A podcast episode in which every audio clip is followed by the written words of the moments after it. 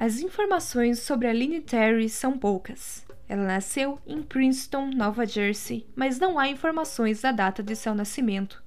O que se sabe é que Terry foi campeã do US Championship em 1893.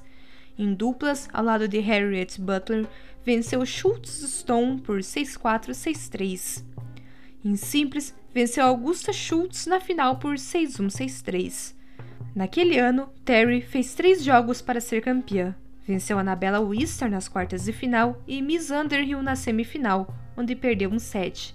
Em 1894, perdeu para Ellen Welwick em 5 sets. 5-7, 6-3, 0-6, 6-3, 3-6. Na época, as mulheres jogavam as finais com o melhor de 5 sets.